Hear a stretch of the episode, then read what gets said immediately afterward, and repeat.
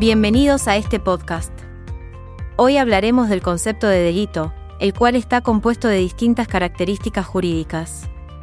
Así también, en este primer capítulo, vamos a analizar exclusivamente uno de los elementos del delito, el hecho. Primero, empezamos con la definición del delito. Siguiendo al doctor Núñez, vamos a definir al delito como el hecho típico, antijurídico, culpable y punible. Es necesario que todos y cada uno de esos elementos se encuentren dados para que estemos en presencia de un delito.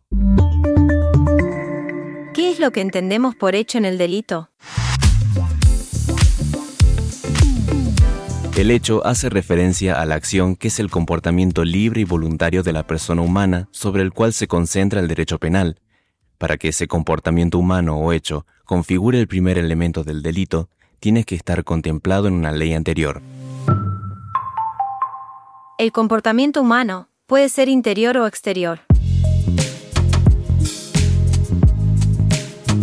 El comportamiento exterior de las personas es abarcado solamente por el derecho penal, mientras que el comportamiento interno, es decir, las ideas, exceden del marco del derecho penal. Según el Código Civil, tenemos dos tipos de persona, la persona humana y la persona jurídica. La persona humana es la única que puede ser agente del hecho, mientras que el derecho penal no contempla comportamientos de los cuales pueda reprimir a las personas jurídicas. Haciendo un breve repaso, podemos decir que el delito es el hecho típico, antijurídico, culpable y punible. Este hecho es el comportamiento libre y voluntario de la persona humana sobre el cual se concentra el derecho penal. El hecho puede ser interior o exterior. Asimismo, el Código Civil solo contempla a la persona humana, no a la persona jurídica. ¿Cuáles son las especies que existen en el hecho? En primer lugar tenemos a la especie por comisión. Aquí hay una conducta positiva, es decir, existe un hacer de la persona humana que contradice una norma, la cual prohíbe hacer algo, por ejemplo, el homicidio. En segundo lugar, tenemos a la especie por omisión. Aquí se castiga el comportamiento negativo, es decir, el no hacer de una persona. En este caso, lo que viola a la persona es una norma que nos obliga o manda a hacer algo.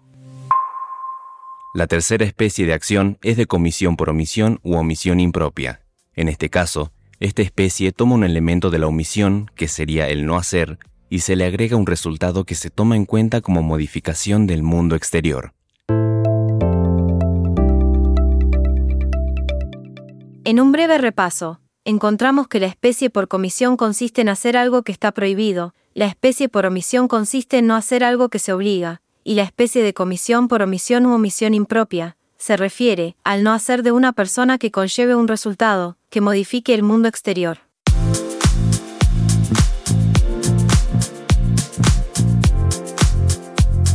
Por último, vamos a definir que la acción es el comportamiento exterior voluntario que causa un resultado.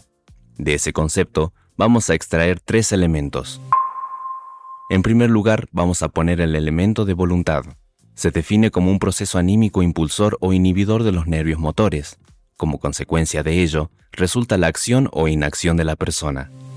En segundo lugar, tenemos el comportamiento exterior. Recordemos que el artículo 19 limita la actuación del derecho penal a los comportamientos exteriores solamente. Esos comportamientos traducen la voluntad de una persona y son los únicos a los que abarca el derecho penal. En último lugar, tenemos el resultado. Se lo toma como la modificación del mundo exterior. Por ejemplo, en el caso de un homicidio, el bien jurídico protegido es la vida.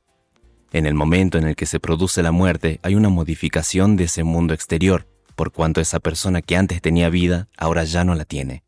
El resultado es tomado en ese sentido.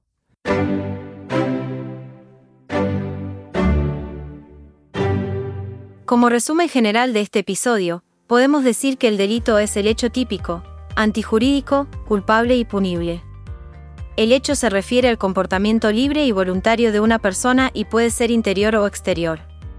Así también, dentro del hecho encontramos a la especie por comisión, la especie por omisión y la especie de comisión por omisión, u omisión impropia. Por último, La acción es el comportamiento exterior voluntario que causa un resultado. Esto fue todo por hoy. Recuerden ver la teoría en los libros, no solo en el módulo. Los esperamos en el segundo capítulo de este podcast.